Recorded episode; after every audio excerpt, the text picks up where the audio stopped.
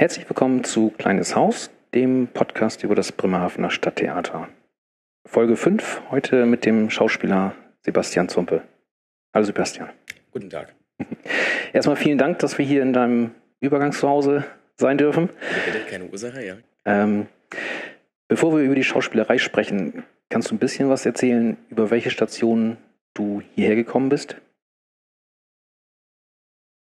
Eigentlich müsste ich jetzt ganz tief anfangen, weil ich äh, oder sehr früh in meinem Leben anfangen, weil ich so mit fünf, sechs Jahren angefangen habe zu singen. Es ging über die Eltern. Der Vater ähm, war sehr musikinteressiert, weil der Großvater Gewandhausdirektor war. Und so bin ich irgendwann mal in MDR Kinderchor reingekommen mit fünf, sechs Jahren. Später bin ich dann in Leipzig im Thomanerchor gewesen. Und während des Thomanerchors, komischerweise, bin ich ans Theater gekommen. Schon in der 11. Klasse, habe da Requisite gemacht, wollte eigentlich nach Abitur Regie studieren. Und irgendwann kam die Schauspielerei dazwischen, weil ich mich irgendwie so gar nicht richtig entscheiden konnte. Mache ich das jetzt nur theoretisch oder nur praktisch? Hat auch was damit zu tun, dass ich nicht an Regieschulen genommen worden bin. Zwei Jahre Theater und Kulturwissenschaft studiert habe. Und dann gesagt habe, äh, nee, es ist irgendwie alles nicht so richtig, irgendwas Praktisches. Wir versuchen es jetzt mal mit Schauspiel, obwohl ich jahrelang gesagt habe, nee, das möchte ich nicht. und ja, dann ist es das geworden, habe in Bochum Schauspiel studiert. Konnte dort ein halbes Jahr am Schauspielhaus spielen eins der Vorsprechen, was ich hatte, war eben halt Bremerhaven. Und so bin ich hier gelandet, weil das Vorsprechen, das war für mich sehr angenehm, sehr sympathisch. Die Leute, die ich dort kennengelernt hatte, hat auch sehr viel Spaß gemacht. Dann habe ich gesagt, na dann los, ab nach Bremerhaven. Und jetzt bin ich hier meine vierte Spielzeit bereits. Ja. Mhm. Das hast du ganz kurz erzählt. Tumanokor. Ähm, warst du da auch in diesem Internat? Genau, ja? im Internat. Das gehörte noch zu der Zeit mit dazu. Also ähm, ich bin in einer Zeit auf diesen Chor gekommen, wo die Begebenheiten oder sagen wir mal die Organisation noch sehr alt war. Und, äh, die damaligen Thomaner, die mussten ins Internat gehen. Ja. Das ist heutzutage, glaube ich, nicht mehr so. Jetzt gibt es auch Zweierzimmer. Früher war das so, dass zwölf Leute im Zimmer waren und große Schlafsäle mit zwölf oder vier oder acht Leuten oder so. Jetzt ist das alles wesentlich häuslicher eingerichtet, aber damals war das so, dass man im Internat bleiben musste. Ja. Heute ist das, glaube ich, so, dass die Leipziger mal nach Hause gehen können. Ja, ich habe mir das gestern Abend mal durch, durchgelesen und angeguckt, da gibt es gerade einen Film drüber, weil die äh, Geburtstag haben. Ach, ja, ja, ja, den habe ich auch gesehen, so eine riesen, riesen Dokumentation. Ja, ja, ja das habe ich. Ja, mit 8er und 12er Zimmern und einer ist immer der Älteste oder so. Genau, ja. ja. Und, ähm, Harte hierarchische ja, äh, Strukturen herrschen dort, ja. ja. Und so Uniformen? Uniform, äh, also Uniform dann nur bei den Auftritten. Ach so. für, für die Knaben ja. gibt es so Kieler Blusen, nennt man Aha. das, glaube ich. Kieler, weil die sehen so ähnlich aus wie bei Matrosen und die ja, genau. Männerstimmen, die tragen ganz normale Anzüge. Ja. Ah, ah. Okay. Ähm, dann gibt es von dir so, so Setkarten im Internet. Äh, ähm, die kann man sich angucken. Und da steht unter anderem, dass du ähm, als Sport Fechten hast. Ja, ja, ja, das haben wir in der Schauspielschule haben wir das gemacht, ja. Okay. Mache ich auch sehr gerne. Oder haben wir eben halt nur in der Schauspielschule gemacht. Würde ich gerne wieder machen. Aber wann ist die Zeit dazu, wenn man ja. Theaterarbeit ist immer schwer, eben halt wirklich in diesen Pausen, die wir haben zwischen den Proben, Sport zu treiben. Mhm. So. Ja, der Martin Bringmann zum Beispiel, der hat ja jemanden gefunden, mit dem er jetzt äh, Kampfsport macht. Genau, Aikido. Ja. Genau. Ja, Standardtanz steht da noch? Standardtanz, ja, irgendwann in meiner 10. Klasse. Achso. Ganz normalen Kurs gemacht und dann eben halt in der Schauspielschule ja, weitergeführt. Okay. So, was man da so alles lernt in der Schauspielschule. Und dann haben wir gerade schon mal kurz gesprochen. Ähm, da steht dann auch Dialektsächsisch. Dialektsächsisch, ja. ja. Ich bin eben der, der pure Sachse. So, in Fre Freiberg geboren. Das hm? ist nahe äh, in Freiberg. Das ist nahe dem, ähm, na, mich nicht drauf, ähm, der, äh, nahe der sächsischen Schweiz. Mhm. Und seitdem ich denken kann, lebe leb ich in Leipzig. Oder lebte ich in Leipzig jetzt ja schon seit fast sieben, sieben acht Jahren nicht mehr. Deswegen totaler Ursachse. Hört man aber nicht so doll. Das haben sie mir abtrainiert in der, in der, in der Schauspielschule. Da muss man immer lernen, ohne Dialekt zu sprechen. Achso, hätte ich jetzt. Wenn ich mich, wenn ich mich jetzt nicht ja. anstrenge, also jetzt strenge ich mich auch gerade tatsächlich nicht an, dann hört man das immer so ein bisschen raus. Mhm. Und äh, wenn ich mit meinen Eltern zusammen bin oder mit anderen Leuten, die Dialekt sprechen, verfalle ich auch automatisch ja. in diesen Dialekt rein. Mhm. Das macht aber auch Spaß. Das ist ja Teil von ja. was Schönes. Ja. ja, klar. Dann hast du auch seit du hier bist, schon immer viel fürs junge Theater gemacht. Mhm. Mit der Alex Gesch zusammen. So Stücke wie Pünktchen und Anton, ja. Dickste Pinguin vom Pol. Ja, das war was Schönes, ja.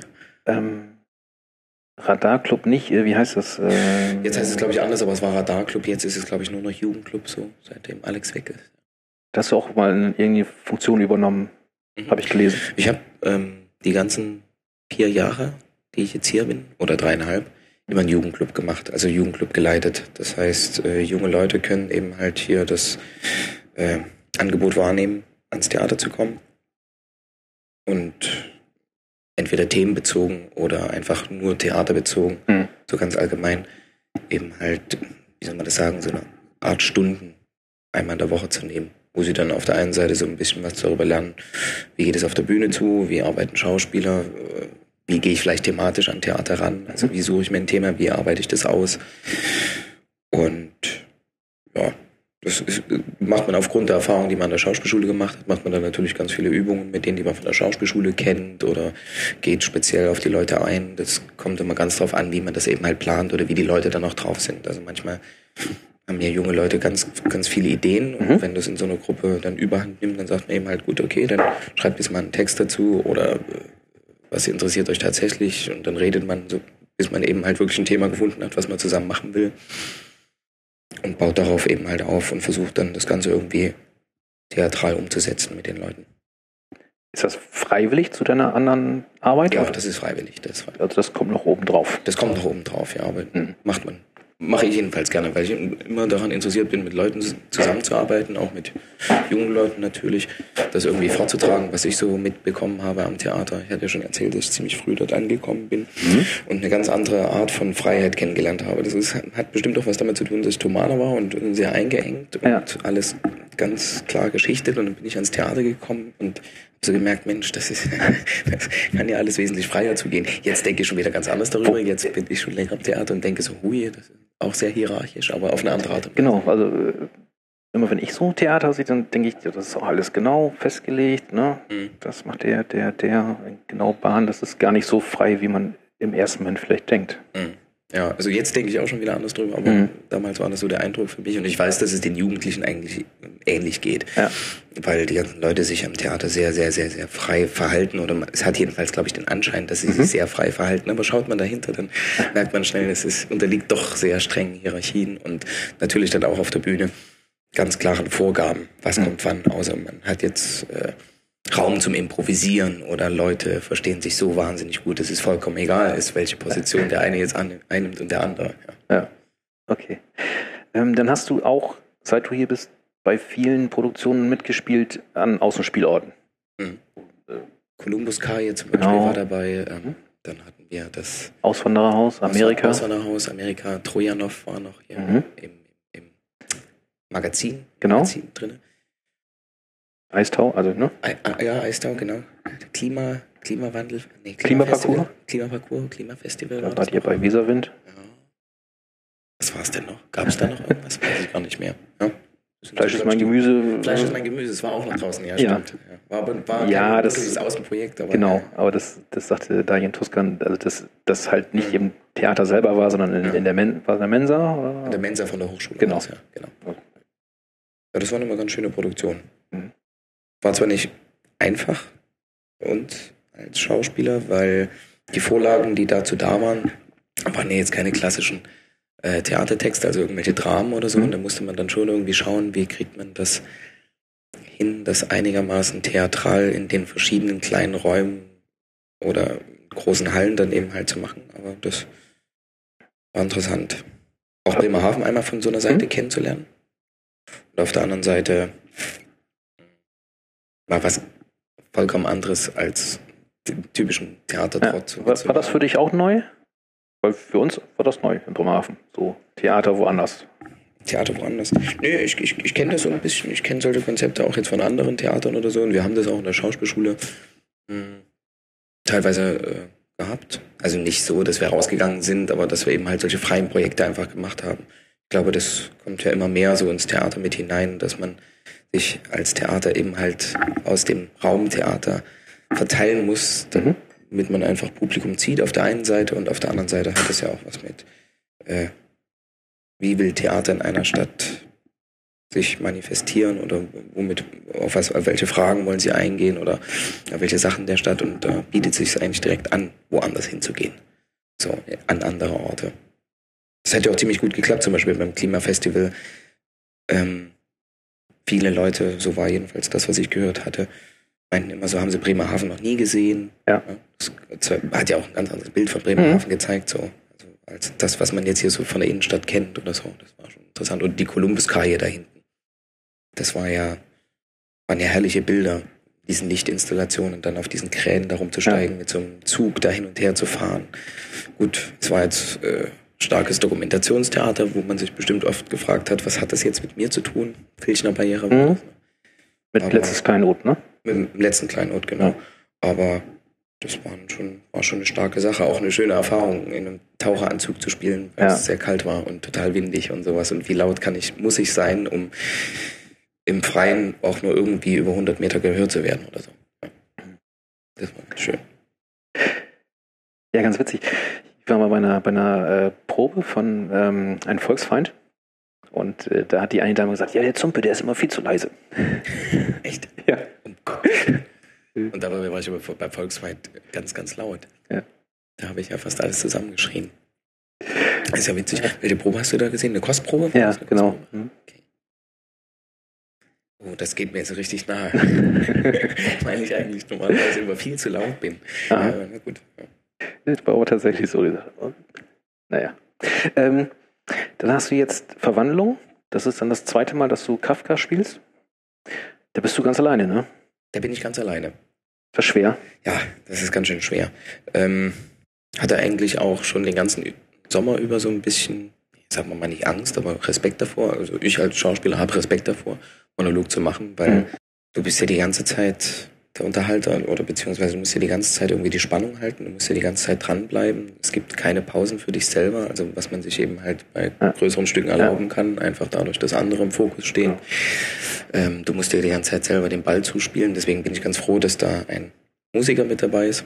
Den ganzen Sommer über hatte ich da schon ein bisschen Bauchschmerzen damit, weil ja nun Kafka ich kenne es ja nun von Amerika, nicht unbedingt etwas ist, was theatral ist. Also das hat, es hat, eine, hat was Theatrales auf alle Fälle an sich, aber es ist eben halt Roman, es ist episch und ähm, Kafka schreibt ja schon so, an sich so gut, dass man sich fragt, was kann ich denn noch dazu machen oder beziehungsweise wie kann ich das überhaupt theatral umsetzen. Haben wir gute Lösungen dafür gefunden, indem wir eben halt teilweise die Sprache mit einfließen lassen haben, teilweise ich da auch viel improvisiere und versucht haben, Vergleichsmomente jetzt heutigen Leben zu finden. Haben auch ein bisschen musikalisch gearbeitet, auch körperlich. Video ist auch ein bisschen dabei. Video ist ebenfalls mit dabei. Hm? Hast du schon gesehen? Nee, aber nee, steht ja steht, im Programmheft oder im, Programm. im Internet. und, und, so haben wir da ganz gute Lösungen gefunden, ja.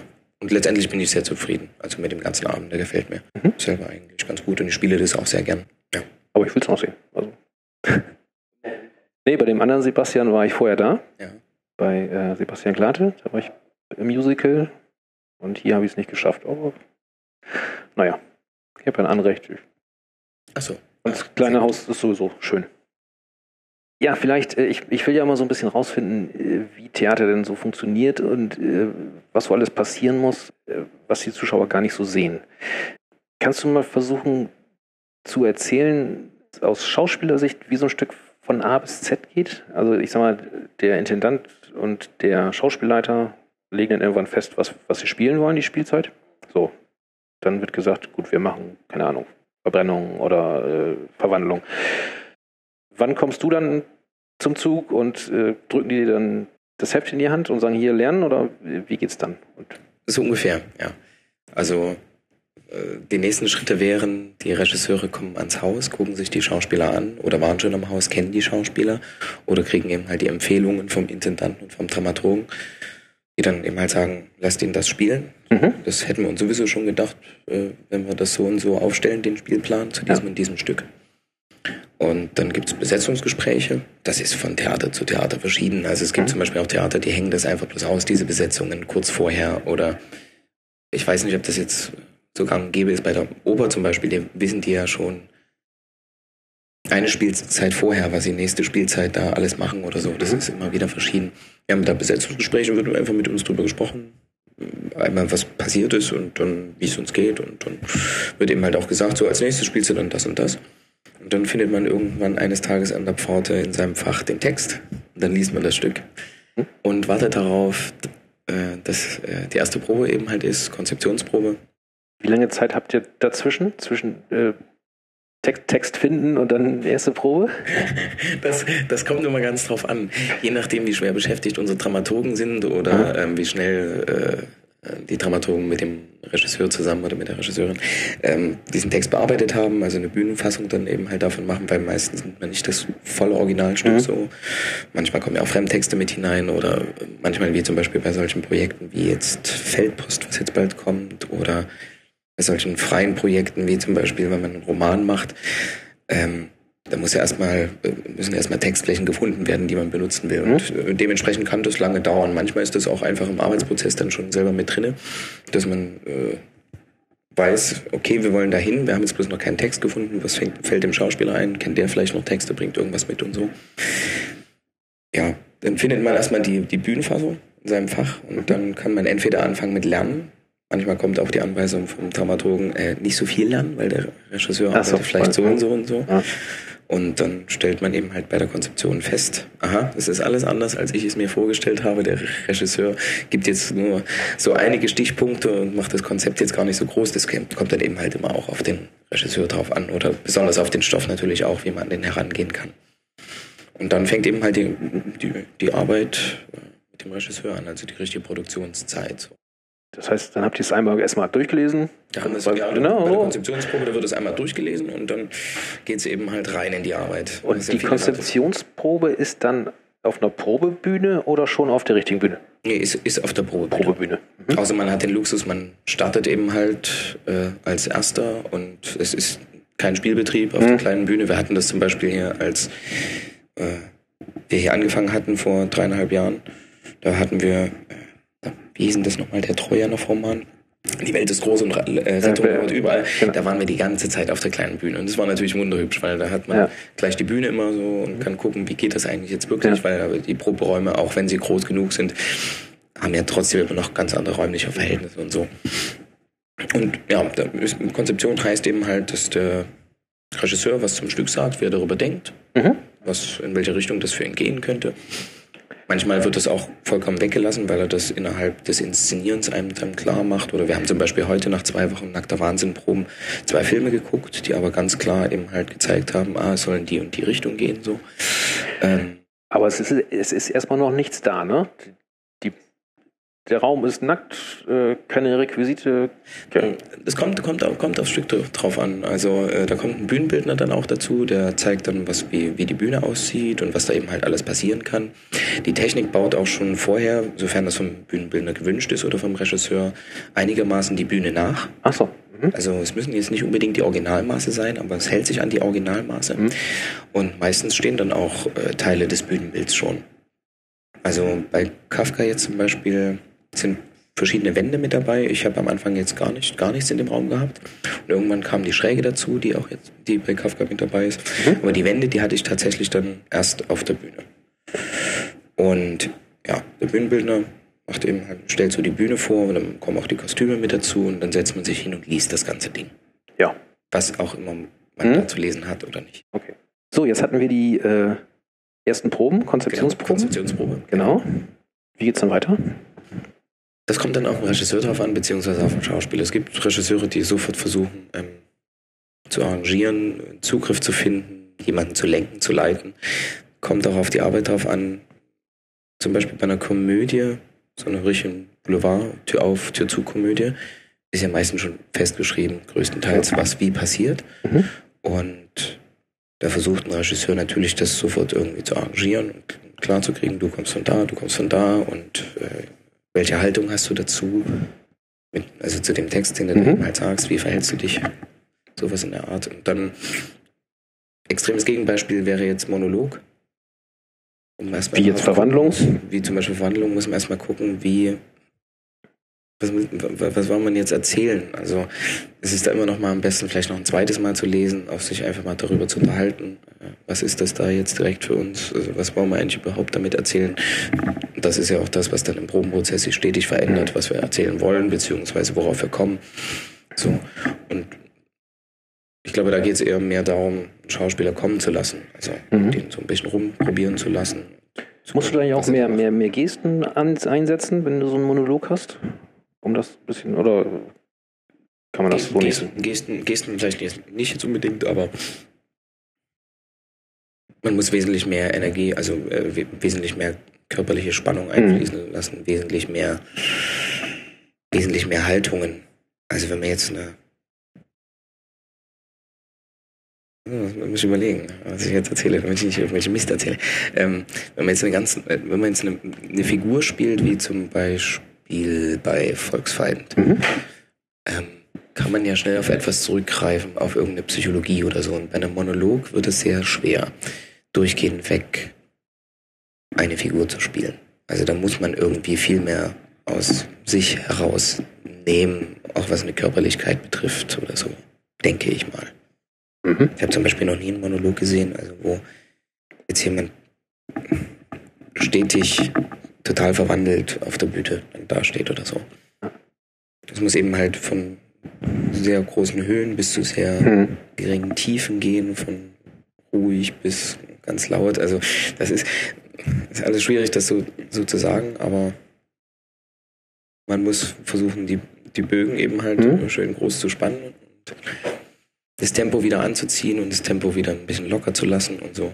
Das ist, so, so ungefähr könnte man das beschreiben und da brauchen Schauspieler Raum, um so, sowas überhaupt erstmal zu entwickeln. Gut, und das probt ihr dann und das wird dann so langsam entwickelt. Ja, das, Mhm. das proben wir dann. Es kommt eben halt auf den Regisseur drauf Ja. an. Dadurch, dass ähm, die Regisseure irgendwo anders studiert haben, dadurch, dass sie Schauspieler waren oder nicht Schauspieler waren, haben sie Mhm. dann andere Zugriffe, haben andere Vokabularien. Ähm, am Anfang, glaube ich, so in der ersten Woche ist es sowieso erstmal ein Kennenlernprozess mit dem Regisseur, Mhm. ähm, wo er einen kennenlernt oder der Schauspieler den Regisseur, wo man dann eben halt guckt, was haben wir für gemeinsame Vokabularien, also welche Sprache sprechen wir gemeinsam, welche Mhm. nicht. Wie kann ich dich verstehen, wenn ich dich jetzt nicht verstehe? Schaffen wir das, da irgendwie miteinander ins Gespräch zu kommen? Ähm, wie ticke ich als Schauspieler? Was forderst du von einem Schauspieler? Was, was, was, was, was will der Regisseur, dass der Schauspieler da macht? Was ist ihm wichtig? Und darauf wird dann einfach aufgebaut. Natürlich hat ein Regisseur auf alle Fälle schon mal im Kopf, wie etwas passieren könnte oder Ja. äh, so. Und der Schauspieler hat natürlich auch vielleicht im Kopf, wie könnte ich das spielen, wie könnte ich das spielen. Und so findet man dann gemeinsam seinen Weg. Es geht auch manchmal sehr extrem zu, denke ich. Also Regisseure, die ganz klar schon wissen, was von A nach B passiert, Mhm. können einen Schauspieler auch vollkommen, egal ob sie den nun kennen oder nicht, einfach durchinszenieren und bis zur letzten kleinen Fingerhaltung eben halt alles vorsagen. Aber das ist, glaube ich, heutzutage nicht mehr so gang und gäbe. Das ist so Fritz Kortner.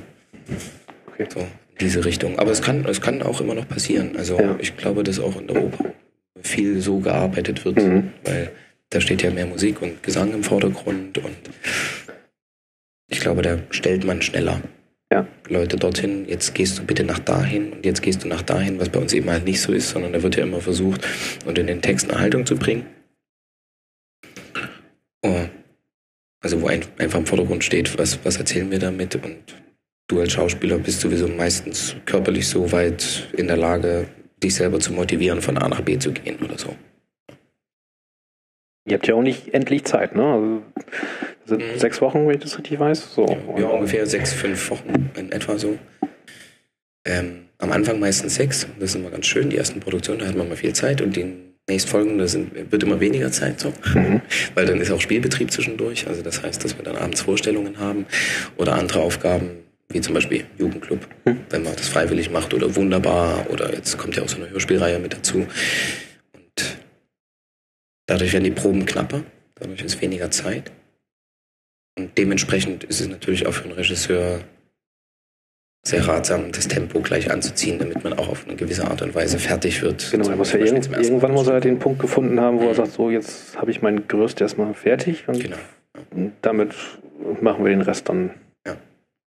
fertig. Das ist so auch das, äh, die ja, das ist so die Herangehensweise, die ich doch des Öfteren jetzt äh, erlebt habe, dass Regisseure versuchen erstmal ganz durchs Stück zu kommen, Mhm.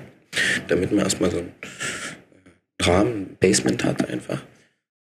So und so könnte das eben halt laufen und dann geht man wieder an die einzelnen Szenen heran und versucht das so ein bisschen äh, klarer herauszuarbeiten und das ein bisschen präziser zu machen und so und andere Lösungen vielleicht noch zu finden, weil einem noch was daran an, aufgefallen ist, was vielleicht so nicht funktioniert oder was sich so nicht erzählt. Ja, das ist so übliche Herangehensweise. Wie viel, wie viel Mitsprache oder Einflussmöglichkeit habt ihr da? Auf kommt, den... kommt auch auf den Regisseur ja. drauf an. So. Bei der Verwandlung zum Beispiel, da war es so, dass ich den ganzen Text gar nicht richtig konnte und wir in den ersten drei, vier Tagen durch diese Stücke rammelt sind. Mhm. Und die Regisseurin hat viel vorgemacht oder gesagt, mach mal so, mach mal so, aber nach einer Weile am ersten Tag, glaube ich, war ich dann auch so weit in der Geschichte drinne und wusste auch, was kommt, dadurch, dass ich es oft gelesen habe und so. Hat er mir dann auch angewöhnt, eben halt anstatt den Originaltext äh, wiederzugeben, also das zu versuchen, auch ein bisschen mit dem Text zu improvisieren und sowas, wo gute Dinge eben halt rausgekommen sind und habe dann eben halt auch Dinge improvisiert und mich selber eingebracht. Also. Mhm. Ja. Jo. Okay. Also die Mitsprache, weil du fragtest ja, die Mitsprache, das, das kommt auf deine Konstitution an hm? gut du eben halt selber drauf bist, hast du jetzt Ideen dazu oder nicht. Und es gibt zum Beispiel auch Regisseure, die lassen das gar nicht zu. Oder es ist dann eben halt nicht deren Humor, deswegen wird es irgendwie nicht zugelassen oder auch nicht deren Schiene oder so. Oder es passt gar nicht zum Stück, es kommt auch auf den Schauspieler drauf an, wenn der Schauspieler ja, eben halt im größten Drama, weiß ich, was weiß ich, äh, den größten Witz spielt. Regisseure mögen das vielleicht oder ein Regisseur mag es überhaupt nicht, weil er das ganz dramatisch haben will oder so. Manchmal ist ja der Humor noch dramatischer als, als das Drama selbst. Ähm, ja, das kommt auf die Konstellation drauf an. Also das, wenn ich jetzt sage Hälfte, Hälfte, ist es gelogen, aber so kommt es mir vor. Okay. Gut. So, und dann wird es auch irgendwann ernst, ne? Dann, mhm. Dann kommt der Druck so langsam. Zwischendurch müsst ihr natürlich auch immer noch lernen. Mhm. Müssen wir noch Text lernen, ja. genau. Und das macht ja immer wieder Text mit dazu. Manchmal. Zu Hause? Also? Ja, das macht man zu Hause. Das Schöne ist ja äh, auf den Proben, dass man dadurch, dass man äh, das Ganze körperlich durchmacht mhm.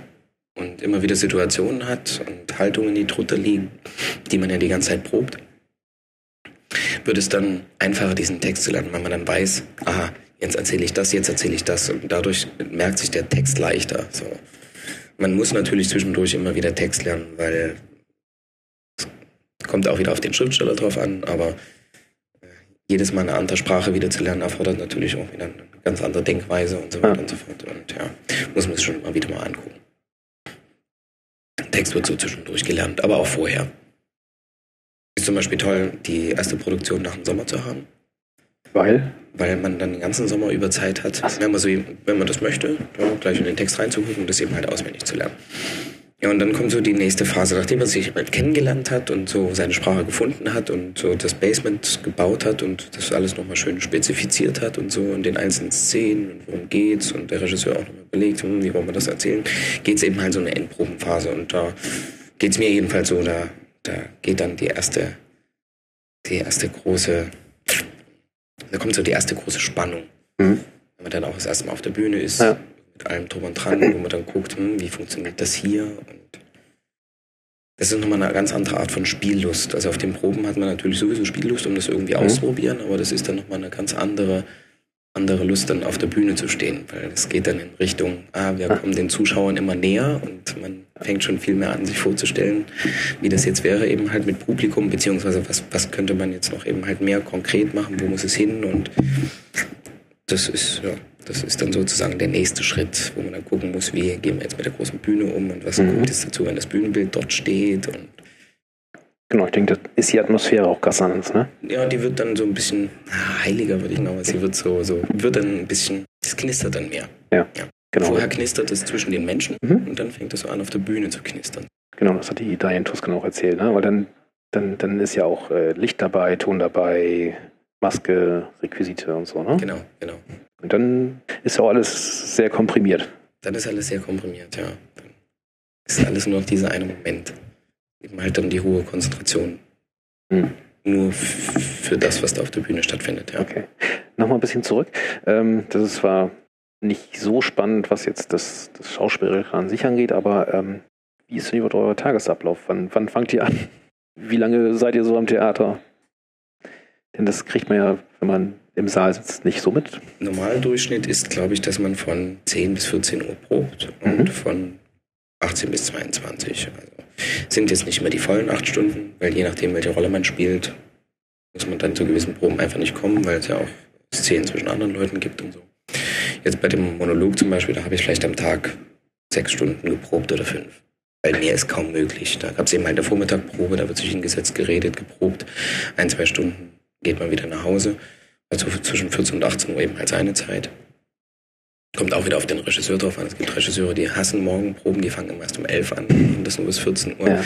und fangen dann erst um 19 Uhr an. Aber ungefähr dieser Rahmen ist es, dass man vormittags eine Probe hat und abends eine Probe und dazwischen eben halt Zeit, das zu tun, was man möchte. Warum macht man das abends? Damit man so einen Rhythmus kriegt?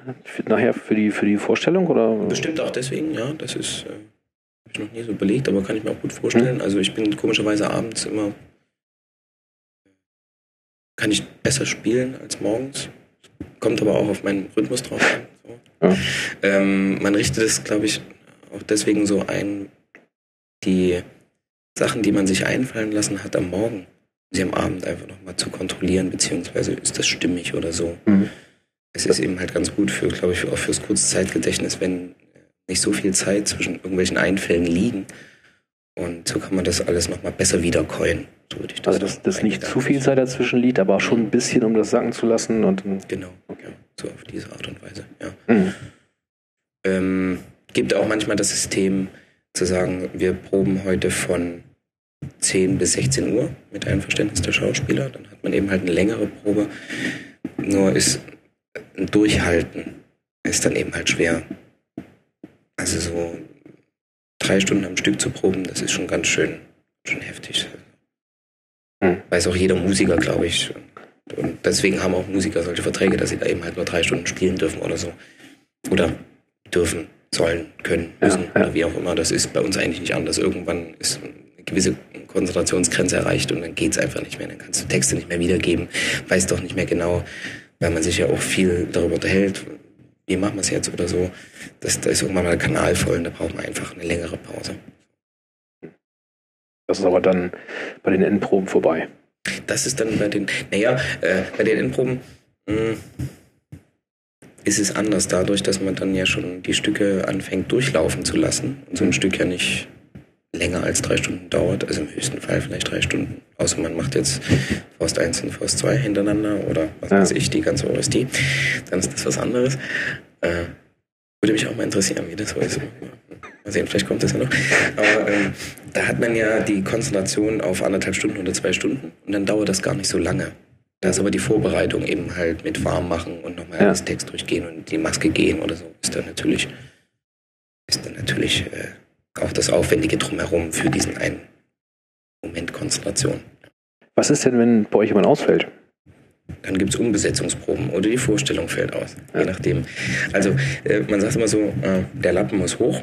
Also wird schnell von den Dramaturgen irgendjemand gesucht, der vielleicht einspringen könnte, der das Stück vielleicht kennt, der das schon mal gespielt hat und so. Also letzte Saison war der Fall bei Maria Magdalena, dass der Martin Bringmann zum Beispiel krank war und dann mhm. hat man eben halt ganz schnell jemanden gesucht, der den Bruder, den Karl von Maria da, äh, von Clara spielen konnte. Und dann gibt es eine Umbesetzungsprobe. Das passiert eben halt manchmal so, da müssen dann die anderen Produktionen unterbrochen werden. Und dann wird mit dem eben halt geprobt. Vielleicht einmal zwei Stunden, dann nochmal zwei Stunden. Ja, und dann hat man dann einen neuen Schauspieler stehen. Oder es wird äh, ja, es fällt, fällt halt aus. Hm? Oder aber man spritzt sich fit oder irgendwie sowas. Also dieser, dieser Spruch, der Lappen muss hoch, das ja. kann eben halt sein, du bist eben halt mit Fieber im Bett. Und es muss aber heute laufen, heute sind so viele Leute da und dann werden eben halt zwei Aspirin geschluckt und dann gibt der Arzt noch eine Vitaminspritze und dann steht man eben halt da trotzdem. Schlafen kann man später. Über so eine ganz, ganze Spielzeit hinweg, ähm, hast du vorhin schon mal kurz erzählt, aber vielleicht kannst du es nochmal sagen. Ähm, wie ist das da aufgeteilt mit den Proben? Und mit den, mit den ähm, Aufführung dann. Am Anfang ist klar, Probe, Aufführung. Das nächste Stück wird dann geprobt, während das andere aufgeführt wird? Oder? Genau, so, mhm. in, so in dieser Art. Ähm, man hat immer noch Stücke, die aus der anderen Spielzeit mit übernommen mhm. werden. So Wiederaufnahmen? Wieder, ja. Wiederaufnahmen, dafür werden dann Proben eingerichtet, also werden dann Probenfreiräume eingerichtet, ähm, wo man zwei Tage lang oder vielleicht einen Tag lang an dem Stück nochmal arbeitet oder beziehungsweise nochmal durchlaufen lässt, damit sich alle erinnern, wie das war. Und dann kommt eben halt der Spielbetrieb. Ähm, der Spielbetrieb, das meint eben halt, dass die Vorstellungen laufen und dann hat man eben halt, also ich habe jetzt zum Beispiel drei Vorstellungen, die am Laufen sind, das Mhm. ist wie im Himmel, äh, den Skritsch-Apparat hier für die Kinder und die Verwandlung. Und dann spiele ich eben halt einmal in der Woche eins dieser drei Stücke oder zwei und probe nebenbei. So. Hm. Jetzt für, wie heißt es? Äh, Nackter Wahnsinn. Genau. Nackter Wahnsinn. Und irgendwann kommt dann eben halt der Nackter Wahnsinn als Premiere raus, dann kommt es noch mit hinzu. Je nachdem, wie lange eben halt die Stücke laufen. Also es kommt ja auf das Publikum drauf an oder auch die Größe der Stadt. Also hier bei uns sind ja die Vorstellungstermine nicht so häufig angesetzt, also besonders äh, im großen Haus beim Schauspiel, wenn es um Klassiker zum Beispiel geht oder ja, um Klassiker oder so Schauspielstücke im großen Haus. da sind immer nur sieben, acht Mal angesetzt. So. Ja. Und damit ist diese Spielzeit eigentlich schnell vorbei von solchen Stücken. Und deswegen hat man äh, gar nicht so viele Vorstellungen. Also an anderen Häusern kann das mal schnell passieren, dass so ein Stück 20, 25 Mal gespielt wird irgendwie. Mhm. Dann hat man das die ganze Saison über und dann hat man manchmal eben halt auch Wochen, wo man fünf, sechs Vorstellungen hat und trotzdem nebenbei noch probt oder so. Das kann mal schnell passieren. Dann kommt ihr aber auch mit, mit acht Stunden nicht hin, ne?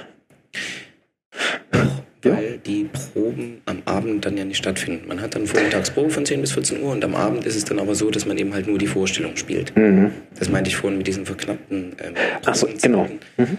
Wo dann eben halt Regisseure immer wahnsinnig werden, was, der fehlt schon wieder, das kann doch nicht sein, Ja. warum muss er das jetzt spielen, was ist denn das Ja. für eine Disposition, das geht doch nicht, das ist doch mein Hauptdarsteller und jetzt Mhm. spielt er da den, dem und den Stück, also das heißt, ich habe den nur dreimal vier Stunden in, in der Woche, das geht nicht, das können wir nicht machen. Das heißt, das ist die Disposition, die managt das Ganze äh, im Prinzip, wann was geprobt wird, wann was aufgeführt wird. Ja. Äh, Ja, ja, ja. so kann man das sagen. da kann er sich auch nicht gegen wehren. Das ist Nee, also. nee, nee, du, du. das ist halt so. Da muss, muss er irgendwie zusehen, wie er damit klarkommt. Ja. Aber das wird natürlich auch von den Dramaturgen vorher ausgeguckt, dass Ja. das jetzt auch so gelegt ist, dass das einigermaßen human zugeht und so. Okay. Ähm, dann habe ich beim Tag der offenen Tür zugehört, wie du ein Live-Hörspiel Ja, dargeboten hast. ja, ja. Ja, ganz spannend. Das soll jetzt auch öfter kommen. Das soll jetzt auch öfter kommen. Mhm. Jetzt weiß ich überhaupt gar nicht, wie die Reihe heißt. Aber ja, war ja. Ähm, 1000 Meilen unter Meer war, glaube ich, jetzt vor kurzem. Das war die Mhm. Fortführung des Ganzen. Ja, wir machen eben halt so eine Hörspielreihe jetzt. Hast du da Training gehabt? Nee, gar nicht. So mit dem, mit dem Geräusche machen? Nee, nee, Dieses- nee, ja? nee.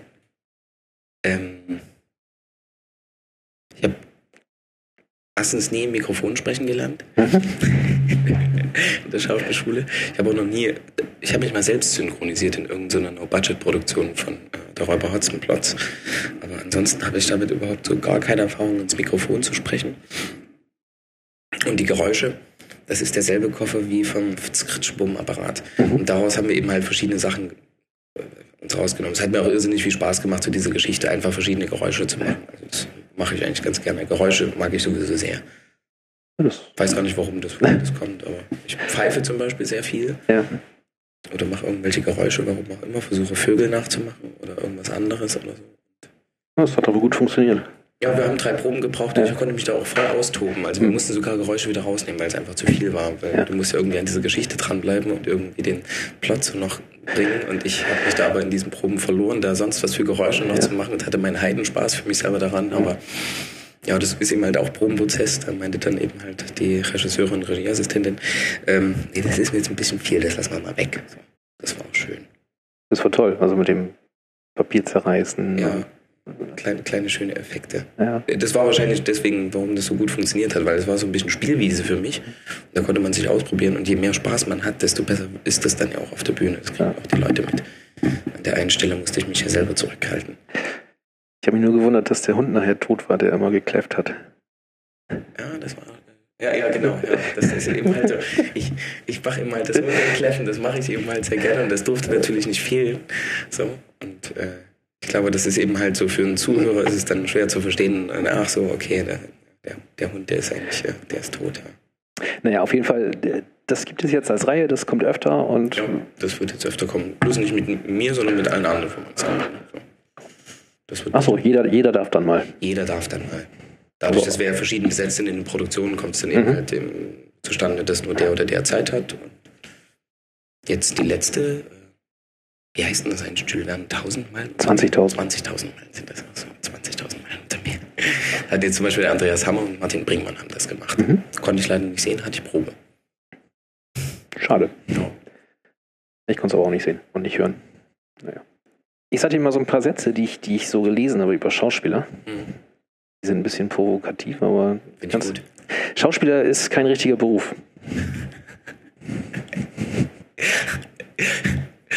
Es geht ja manchmal so, es geht ja manchmal so im Theater rum.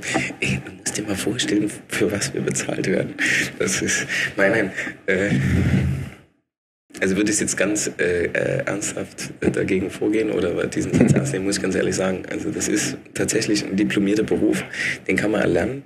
Ich bin sozusagen in der Lage, meinen Körper einigermaßen so zu kontrollieren, dass ich weiß, wie ich atme, wie ich mich bewege, wie ich spreche, dass ich meine Muskeln, besonders meine Sprachmuskulatur und meine für den, sagen wir mal, Mus die Muskulatur so weit unter Kontrolle haben, dass ich mich eben halt normal bewegen kann oder irgendwelche Verletzungen oder irgendwas anderes spielen kann. So, es gehört auch eine gewisse Kampftechnik-Ausbildung dazu, eine Sprechausbildung. Also das kann man schon als ein Handwerk, künstlerisches Handwerk bezeichnen. Und deswegen ist das auf alle Fälle ein Beruf. Und sich Ja. eben halt auch mit, äh, äh, mit Gedanken so weit auseinanderzusetzen, dass man sie theatral darstellen kann. Also nicht nur in der Lage ist, etwas theatral darzustellen, sondern auch den, den ganzen äh, Gedanken äh, sozusagen künstlerischen Prozess unterlegen kann. So. Das ist nicht nur das Handwerk, sondern auch der, der Prozess des, Mhm, wie stelle ich etwas dar. Ja. Also da liegt, liegt schon was drin. Auf der anderen Seite, wir fragen uns manchmal selber so auf, der, auf, der, auf, dem, auf dem Mensch und dafür werden wir jetzt bezahlt. Das ist eigentlich schon so. Das ist eigentlich schon witzig, weil manchmal fühlt es sich tatsächlich nicht wie Arbeit an, sondern dann ist eben halt wirklich, macht die Produktion ganz viel Spaß und man hat sehr viel Spaß in der Gruppe und auch für sich alleine und dann denkt man so, das ist eigentlich ein ganz schöner Beruf und manchmal man, möchte man ihn aber auch verteufeln, weil man so viel zu tun hat und den Text noch lernen muss und morgen Abend noch die Vorstellung spielt und dann von dem, dem Regisseur so genervt ist, weil man irgendwie nicht mit dem kann, dann denkt man sich auch, was für ein Scheißberuf und dafür kriege ich so wenig Geld. Also ja, ganz, ja. Ja, das ist auch ein Punkt, ne? Das ist nämlich der nächste Satz. Schauspieler verdienen viel Geld. Wer hat das denn gesagt? Wo stand das? Nee, das, das äh, kommt aus einem, aus einem, äh, ich glaube aus der Zeit ist das ein Artikel, wo es gerade darum geht, dass die Schauspieler gar nicht viel Geld verdienen. Ah, okay. Ähm, ne, da werden die so ein bisschen provoziert. Ähm, ja, Ich habe mir schon im, im, im Vornherein ein bisschen darüber nachgedacht. Ich hatte mir eigentlich was zurechtgelegt, jetzt fällt es mir aber nicht mehr so richtig ein. Ich machte ja die Sache, weil es mir Spaß macht. Mhm. Ich habe das ja erzählt, so der ganze Werdegang von mir Genau. selber. Mm. Es wäre vermessen zu sagen, ich würde die Sache ohne Geld nicht machen. Das ist, glaube ich, Quatsch. Ähm, ich mache aber die Sache tatsächlich, weil sie mir so viel Spaß macht. Und dass ich davon leben kann. Und das kann ich. Also ist es jetzt auch nicht so wenig. Ähm, ist das eigentlich wunderbar. Und dann, daran gehe ich auf. Also sobald mir Umstände gegeben werden, dass ich eben halt arbeiten kann, mich ausprobieren kann, weiterkomme, mich selber entwickeln kann in diesem Beruf, ist das so, wie es ist, eigentlich ganz wunderbar. Natürlich, wenn man das jetzt mit anderen Berufen vergleicht, die diplomiert sind und vielleicht auch vergleicht mit den Musikern oder mit den Sängern, dann denkt man schon manchmal so, oh, das ist natürlich doch schon dann ein ganz schöner harter Unterschied. So. Ja. Ja, es sind halt, sind halt zwei Sachen. Einmal, dass ihr spezielle Verträge habt. Ihr habt immer nur Jahresverträge. Mhm. Gut, das wird immer mit der, mit der künstlerischen Entfaltung begründet. Kann man ein Stück weit verstehen.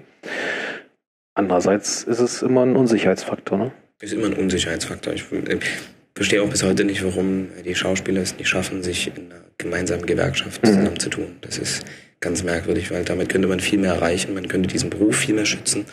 Aber ja, das ist halt so. Und dann, was in dem Artikel auch äh, beschrieben wurde, es gibt halt wahnsinnig viele Schauspieler. Mhm. Es gibt die, die, die staatlichen oder halbstaatlichen Schulen und dann gibt es noch ganz, ganz viele, äh, Quereinsteiger. genau. So, und dann hat man die Situation, dass, ich glaube, letztes Jahr waren es 10.000. Ja, das ist sowieso eine ganz schwierige Situation so auf dem, auf dem Schauspielermarkt. Während der Beruf des Sängers, glaube ich jedenfalls, viel mehr geschützt ist durch die Ausbildung, dann auch viel mehr geschützt ist durch die Produktionsfirmen, die da jemanden hochziehen oder äh, Alben machen lassen. Bei Musikern ebenfalls, es kommt ja auf eine Beherrschung des Instruments an. Musik sowieso viel zugänglicher für Leute ist, lässt sich das viel besser einrahmen oder viel besser klarer von Leuten bewerten. Während es beim Schauspiel so ist, dass da eine große Breitspanne einfach da ist. Mhm. Das, was Leuten, was, was Leuten gefällt. Gut, das hat, beim, Musik, beim Musikstil ist das ähnlich. Gibt es eine ganze Menge Leute, die das so aus sich heraus einfach machen können. Zum Beispiel, wenn wir auf die Quereinsteiger eingehen. So. Da gibt es wahnsinnig talentierte Leute und wenn die an den richtigen Regisseur kommen, gehören die eben halt auch sofort mit dazu. Es ist halt, ja, es, es ist schwierig da, das Berufsfeld zu schützen, beziehungsweise das äh, klar auszumachen. Warum sollte man auch den Leuten, die das Talent haben, die das so von sich aus können, verbieten, das eben halt zu machen? Man arbeitet jetzt, glaube ich, Bundesebene schon ein bisschen dagegen. Also jetzt in Essen-Bochum ist zum Beispiel die Schulen, die es vorher gab, die beiden sind zusammengeschlossen worden, mhm. weil man ja schon an den Schulen jetzt langsam feststellt, also an den nur staatlichen, ne? also mhm. nicht an den, an den halbstaatlichen, an den privaten nicht, aber an den staatlichen merkt man ja schon viel zu viele Schauspieler pro Jahr, die ausgebildet werden, die gar keinen Job kriegen. Also ich kann jetzt nicht mit genauen Zahlen glänzen, aber das war zu meiner Zeit jedenfalls so, vor vier Jahren dass, glaube ich, für, was weiß ich, 1000 Stellen, äh, für, für, für 500 Stellen eben halt ungefähr 1000 äh, Schauspielschüler ja. rauskamen. Ja. Das ist tralala. Du schickst die Hälfte aller Schauspielschüler, die deutschsprachigen Raum, also plus Österreich und Schweiz ausgebildet werden, eigentlich in Arbeitslosigkeit. Und das ist schon ganz schön. Also gut, es gibt welche darunter, die kriegen auch Gastverträge oder machen dann irgendwelche Werbespots oder so. Mhm. Ich sehe das ja auch in meinem Klassenschnitt, den ich in Bochum hatte. Es spielen jetzt nur noch zwei. Ähm, Vier davon haben was komplett anderes gemacht. Einer macht, nimmt jetzt erstmal eine Auszeit nach drei Jahren Theater mhm. und eine andere geht noch so auf Gastverträge und sowas ein. Der Rest, die sind gar nicht mehr so richtig mit dabei oder äh, schlagen sich mit ganz anderen Sachen durch. So. Das ist schon schwierig. Das heißt, sie machen Stückverträge oder, oder? Machen Stückverträge oder arbeiten vielleicht als, als, als, als Theaterpädagogen oder so. Mhm. Das ist ja, das ist ja möglich. Sowas kann ja. man ja machen. Aber sind gar nicht diesen Beruf, wofür sie ausgebildet sind, jetzt so zugange, weil die Stellen eben halt gar nicht da sind. Also die Ensembles haben sich ja auch verkleinert. In den 80er Jahren oder Anfang der 90er waren es ja noch riesengroße Ensembles. Jetzt Wie, das wird immer kleiner. Wie kommt man zu seinem Job? Ähm, Gibt es da Portale oder muss man Agenten haben? Oder, Im Film braucht man Agenten. Ja? Ja, ja, doch. Schauspieler, also jetzt als Theaterschauspieler? Als Theaterschauspieler. Hm, das kommt äh, sowohl auf die Schule drauf an, als auch auf die Vorsprechen, die man eben halt hat. Es gibt Schulen wie zum Beispiel Leipzig oder wie Bochum, die, also war es jedenfalls bei uns in Bochum, die versuchen irgendwie ihre Leute gleich dritten oder vierten Jahr äh, ans Theater zu bringen oder so. Leipzig ist das eine sehr gute Einrichtung, weil gleich im dritten Jahr die Leute in Studios, also eine große Klasse, sind glaube ich zwölf oder sechzehn Mann, werden in drei Studios aufgeteilt je nachdem, Halle, Leipzig, Dresden, was war noch mit dabei, das weiß ich jetzt gar nicht, Chemnitz. Mhm. Und die haben dann gleich die praktische Erfahrung dort, lernen auch mehr Leute kennen, ähm, sind so erstens viel, leichter, viel leichter handelbarer für die Leute, die am Theater arbeiten, wenn sie nach dem Studio, was sie dann dort beendet haben und mhm. damit auch ihre Schulausbildung, also ihre, ihr Diplom dann eben halt machen, sind viel leichter zu handeln, weil sie gleich im Beruf sind. Das ist ja manchmal so ein kleiner Umschwung von der Universität oder von der Schauspielschule ins Theater hinein. Für einen Schauspieler, da ist, glaube ich, nochmal ein großer Lernschritt, muss da vollzogen werden oder ist zu vollziehen. Und ähm, die haben dann eben halt gleich die privaten Kontakte. Ich weiß nicht, naja, ist ja egal. Es ist auf alle, was, was ich jetzt alles erzählen kann, aber heutzutage über, über, über Bewerbungen irgendwo genommen zu werden, das kann man vergessen. Ja, also man, man muss schon so ein man Netzwerk braucht, haben. Man so. braucht die privaten Kontakte. Ja. Man muss, ob man das Netzwerk haben muss, ist die Frage, aber man muss eben halt Leute auf alle Fälle kennen, beziehungsweise vielleicht mal einen Regisseur gehabt haben, der einen wahnsinnig gut mag und sagt, du, mhm. wenn du woanders hin willst hier oder ja. irgendwie sowas in dieser Art oder hat vielleicht noch von früher irgendwelche anderen Kontakte oder so. Also nur über Bewerbungen losschicken, es ist, glaube ich, sehr schwierig. Die Professoren helfen da noch nach. Und dann gibt es ja auch manchmal Scouts, also die für Intendanten arbeiten. Mhm. Die kennt man manchmal gar nicht persönlich. Ja. Dann gab es ein Schauspielschultreffen und da wurde man gesehen und wurde weiterempfohlen. Bremerhaven zum Beispiel, ähm, ich hatte mich ja gar nicht beworben, sondern das war irgendjemand, der mich empfohlen hatte und dann haben die mich angerufen. Das war, ja, ich hatte gar nicht hierher geschrieben. ja. Und dann hast du das so angeguckt und hast gesagt, oh, da spreche ich mal vor. Mm, ja, also ich wurde angerufen und habe gesagt, ja, na klar, ja, komme ich zum Vorsprechen, klar. man ist äh, glücklich über jedes Vorsprechen, was es gibt. Wie geht das dann, so ein Vorsprechen? Das ist die schrecklichste Situation. Das ist noch schlimmer als. Kriegt man total fremden Text, sondern sag, hier, mach mal, oder? Nee, also man, äh, man bereitet ja selber für sich irgendwelche Monologe vor, schon an der Schule und das ist eigentlich auch sogar ein Gebe, dass man eben halt gewisse Monologe einfach äh, drauf hat, die vielleicht immer wieder arbeitet, beziehungsweise sich neue Monologe sucht. Wenn man vorsprechen geht, wenn man weiß, es ist wieder so eine Zeit, dass ich woanders hin will oder man macht, sollte das sowieso die ganze Zeit machen. Haha. Mhm. Ähm, macht, macht glaube ich keiner. Aber äh, einige machen das vielleicht so. Gibt es eben halt Monologe oder Texte, die mhm. man kann und die werden dann vorgesprochen. Das ist immer so die ganz merkwürdige Situation, dass wir das vorsprechen, weil das ist nicht nur die Formulierung. Das ist dann eben halt, man muss dafür spielen, dass man genommen wird. Das ist ganz komisch. Es ist gar keine Unterhaltung mehr, sondern das ja. ist sozusagen der Druck der, auf die Freiheit drauf, dass man weiter in diesem Beruf existieren darf. Und das ist eine ganz merkwürdige Situation. Ja. Und dadurch, dass so viele verschiedene Meinungen über Schauspiel herrschen und so viele verschiedene Meinungen über ein Theater, da kann man gut und gerne vier, fünf Vorsprechen haben und immer angeguckt werden, wie als käme man vom Mond. Das kann einem passieren. Ja. Ist man da völlig frei in seiner Wahl? Also kannst du sagen, ich, ja. das, von dem du meinst, das dich am besten repräsentiert, das. Genau. Oder das, was ich am besten kann, mhm. zeige ich eben halt. Und ja, da ist man eigentlich frei in seiner Wahl. Je mehr Erfahrung man hat, desto besser weiß man, glaube ich, was man da zeigt und was nicht. Jetzt kann ich zum Beispiel gar nichts darüber sagen, weil ich das jetzt und wie, wie, wie, muss man sich das vorstellen? Da sitzen dann drei, vier Herrschaften? Da sitzen dann drei, vier, fünf Herrschaften. Und dann Meistens der Intendant und äh, Dramaturgen und vielleicht noch eine Regieassistentin oder noch jemand aus dem dortigen Schauspielensemble und schauen eben halt zu. Ja. Manchmal wird gearbeitet mit einem. Einfach zu sehen, aha, mit dem kann man eben halt arbeiten oder mit dem kann man eben halt nicht arbeiten oder wie flexibel ist er jetzt oder ist das jetzt nur ein Stilproblem? Denkt er eben halt tatsächlich, er muss die ganze Zeit so spielen oder kann das eben halt auch anders oder wie? Ja. Ich hatte jetzt leider noch nicht so viele Vorsprechen, deswegen kann ich gar nicht so viel darüber erzählen. Aber äh, kommt dann auch auf die Leute drauf an, die dann eben halt sagen, ja, wir wollen uns erst gerne mal mit ihnen unterhalten ja. oder erst danach. Oder gibt ja auch solche Horrorvorstellungen von, von, von, von, von, Vorsprechen, wo dann du zwei Minuten gespielt hast und dann sagen die, besten Dank, wir melden uns bei Ihnen. Ja, dann weiß man schon. Äh, ich glaube, dann ist schon sehr klar, ja, ja. Das, das, das, das, das wird nicht. Oh, sonst dauert das wie lange? Viertelstunde? 20? Viertelstunde, ja, 20 mhm. Minuten. Etwa. Oh, so drei, drei Rollen sollte man ja. schon haben. Vielleicht noch ein Lied, wenn man möchte, oder auch nicht. Oder irgendwas anderes. So. So, und dann kommt der gleiche Satz und dann kriegt man hoffentlich dann irgendwann eine Nachricht.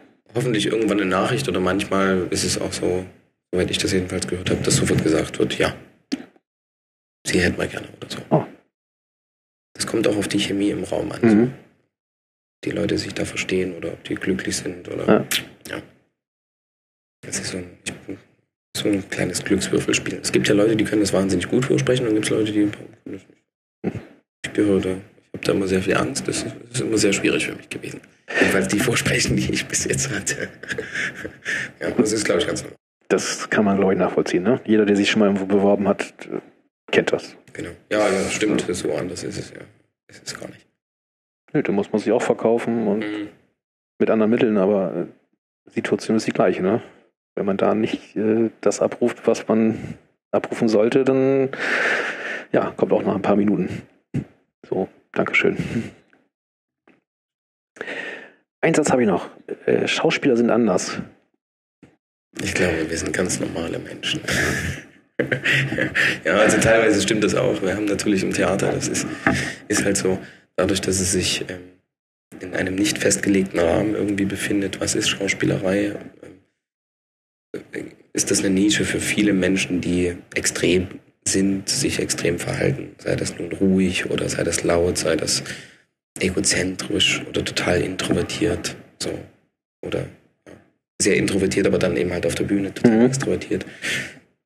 Kann ich, kann ich, kann ich sofort zustimmen, kann aber auch sofort Nein sagen, weil ich kenne jetzt genügend Beispiele, das sind ganz normale Menschen, die haben Familie und Kinder und sind froh, wenn sie in ihre Ferien irgendwo ja. Am Strand verbringen und ihre Ruhe haben. und sich gar nicht um die Themen der Welt kümmern. Wäre schlimm, wenn es nicht so wäre, ne? Ja, ja. Ja, dann bin ich fast schon durch. Ist noch irgendwas, was du unbedingt erzählen möchtest über die Schauspielerei? Hm, Ja. macht Spaß. nee, äh, nee, äh, hätte ich jetzt nicht sofort Ja. irgendwas, wo ich sage, das müsste ich unbedingt noch loswerden. Du jetzt jemand vor dir sitzen, der vielleicht so 50 oder 60 ist und das schon Ewigkeiten macht, dann könnte jetzt wahrscheinlich einen Haufen Anekdoten rausholen, aber die muss ich erstmal wirklich erleben.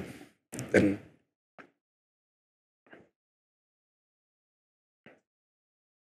Wenn du so zurückguckst, die letzten drei, vier, vier Jahre, nee, drei Jahre, drei Jahre 2010 bis angefangen, ne? Mhm. Jetzt, das ist die vierte Spielzeit, also Ja. drei Jahre. Wie würdest du das so zusammenfassen? Ja, wenn ich das zusammenfassen würde. Gab's Highlights?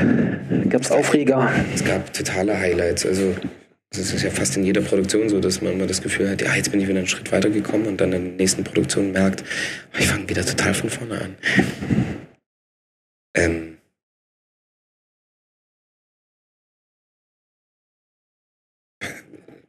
war eine wahnsinnig gute Zeit. Ich konnte mich sehr viel entwickeln, habe ziemlich viel gelernt, bin für mich auch selber weitergekommen. Und bin jetzt an dem Standpunkt zu sagen, ich bleibe auch erstmal hier und habe jetzt nicht irgendwie den Wunsch, groß wegzugehen oder so. So geht es mir jetzt jedenfalls am Anfang der Spielzeit. jetzt am Ende der Spielzeit schon wieder ganz anders klingt. Aber so geht es mir jetzt. Und bin eigentlich ganz froh über die Zeit, die ich hier hatte an diesem Theater, auch in dieser Stadt Bremerhaven. Jetzt hast du mir die nächste Frage vorweggenommen. Ich wollte ja wissen, ob du noch hier bleiben möchtest. Ach so, oh nee, ist doch toll. So, Das ist doch schön, wenn du sagst, Mensch, ich fühle mich wohl. Und, äh, ja gut. Kann natürlich sein, dass sich dann irgendjemand mal wegkaufen möchte und sagt, ja, jetzt äh, wollen sie nicht nach, äh, ich weiß nicht wo. Das ist alles ganz toll. Wegkaufen. Das ist nicht ganz so wie beim Fußball, aber ja, Ja. ja das ja, könnte, könnte natürlich passieren. Jetzt erstmal geht's, äh, es ist jedenfalls für mich so, ich fühle mich ja wohl, ich komme gut klar im Haus, kann mich da weiterentwickeln und kann mich eben halt auch ausprobieren und habe da auch andere Sachen zu tun, die mich irgendwie ausfüllen, sei das nun in der Theaterband da mitzumachen, bei einem Intendanten oder einem Jugendclub zu machen Mhm. oder so. Also da ich habe auch hier in Bremerhaven immer wieder Sachen gefunden, die ich machen kann, ob- sei es nun sportlich oder so. Ja, die Intendanten haben ja auch immer wechselnde Besetzungen, ne? Genau. Also jetzt beim Klimaparcours, da waren ganz viele vom Ballett dabei. Ah, ja, stimmt, genau. Ja? Ja. Davor war das mal ein bisschen, bisschen rockiger, glaube ich, mit Ja. Martin Bringmann. Und so. Das, Aber das macht, macht euch Spaß. das, das macht Spaß, ja. Ja. Das ist eben halt äh, auf, auf dem Niveau, was wir eben halt geben können in der Musik, weil wir bestimmt alle nicht jetzt ausgebildete Musiker sind. Die meisten von denen sind ja alles Autodidakten oder so. Also was die Musik jedenfalls betrifft, macht das, macht das sehr viel Spaß. Ja. Ja gut, aber ausgebildete Stimmen, ne? Äh, ausgebildete Stimmen sind es, aber ich glaube, das Sängerische ist nochmal was anderes als das, das Sprechen. Das ist Ja, aber man hat das gesehen, dass das, das, das Spaß macht. Also das hat man richtig gemerkt. und sobald sich das transportiert. Ja. Das, war toll. Also muss man sagen. Mhm. Das hast du vorhin kurz erzählt, ähm, dass ihr natürlich einen besonderen Zusammenhalt braucht am Theater oder habt. Ich glaube, das ist, ist allein dadurch bedingt, dass ihr so oft wechselt. Äh, da muss man natürlich untereinander auch so ein bisschen ja, Familie sein, ne? Oder ist das äh, zu viel gesagt? Das ist. äh, Dann kommen wir wieder zu diesen Hierarchien. Also ich glaube, dass das an diesen kleinen Theatern, kleinen Städten schnell so ist. Dadurch, dass das eben halt auch kleine Städte sind und man sich hier nicht so schnell in irgendwelchen Kulturkreisen verlieren kann, dass es da sehr familiär zugeht. In kleineren Städten, an kleineren Theatern. Hab das ja miterlebt in Leipzig, habe das auch miterlebt in Bochum. Da kann es dann schon ganz schön heftig werden in diesen größeren Ensembles. Vor allen Dingen, wenn dann Rollenwahlen so und so ausfallen. Ich Mhm. glaube, da sind dann noch die Sticheleien wesentlich größer und es sind dann nicht nur Sticheleien, das geht dann schon manchmal ziemlich hart zur Sache. Wie, äh, wie groß sind die, so im Verhältnis? Das mein 20, 25 Mann, sogar noch mehr manchmal mit den ganzen Gästen, die dazukommen. Und wir sind ja gerade mal elf. ja, das Doppelte. Also die sind schon locker das Doppelte, Mhm. wenn nicht sogar noch mehr. Und dementsprechend natürlich, weil die wesentlich mehr Stücke rausbringen, sind es auch wesentlich mehr Mitarbeiter und das Ja. ganze Haus natürlich größer, obwohl Bremerhaven ist schon für diese Stadt ein großes Haus. finde ich. Aber hier bei uns, ähm, es kommt bestimmt auch durch das Drei-Sparten-Haus, dadurch, dass man dann eben halt ein Orchester hat und noch die Tänzer und die Sänger so, Mhm. dass natürlich jede Sparte so sein eigenes Süppchen kocht. Ja. Und dadurch geht es hier sehr familiär zu. Und dadurch ist es tatsächlich so, dass der eine für den anderen irgendwie auf eine gewisse Art und Weise da ist. Das ist dann aber, glaube ich, bei größeren Theatern, wie ich das so erlebt habe, gar nicht so. Das ist, mhm. Da verliert sich das viel schneller. Und da sind auch, glaube ich, die Treibereien im Theater selber wesentlich größer noch als hier. Das habe ich äh, Herrn Mokusch und Frau Gesch auch gefragt. Was machst du denn, wenn du nicht am Theater bist in Bremerhaven? Also du brauchst jetzt nichts mega Privates sagen, aber. Ähm, ich ganz normal. Also wenn ich einen Fernseher habe, gucke ich wahrscheinlich Fernsehen. Ich lese. Ich habe seit zwei Jahren angefangen, Gitarre zu spielen. Ich meine, was du in der Stadt machst. In der Stadt? Ja, das ist ja für mich immer interessant, wenn Leute nicht aus Bremerhaven kommen, wenn die mal sagen, Mensch, äh Ich befinde mich ganz oft am Deich in ja. letzter Zeit und gucke auf die Weser aus. Ähm, ich besuche sehr oft das Kaspar, aber auch das Alt Bremerhaven. Ähm, wenn meine Eltern da sind, wird oft irgendwo durch die Gegend gefahren, wie zum Beispiel Worpswede, oder gucken uns irgendwas von irgendwelchen Künstlern an in der Gegend. Ähm, Bremen besuche ich auch des Öfteren, fahre ich auch, in Bremerhaven selber, das ist eine gute Frage. Ich kreuze öfter mal im Yesterday auf. Manchmal, wenn am Samstag, hm. Samstagnacht ja, langweilig ist. Der Nachtschicht war ich noch nie. Da möchte ich auch nicht reingehen. was gibt's noch, was gibt's noch so? Ich sitze unheimlich gerne ähm, beim Burger King rum. Mhm. Gottes Willen, hoffentlich hören das nicht so viele Leute. Ähm, und schlender gerne durch die Einkaufspassage. Manchmal, wenn ich ganz fertig bin, setze ich mich da auch gerne hin und beobachte Leute. Das ist schön in Bremerhaven, das kann man gut machen. Okay. Ja, und diese Deich-Spaziergänge, das ist einfach ja. Das ist einfach schön. So nach der Arbeit über den Deich zurückzulaufen, dass man sofort beruhigt, das ist einfach. Okay. Sebastian, vielen Dank. Schöner Einblick in das, was ein Schauspieler macht. Ja, ich danke auch. Und jetzt sagen wir zusammen Tschüss. Tschüss.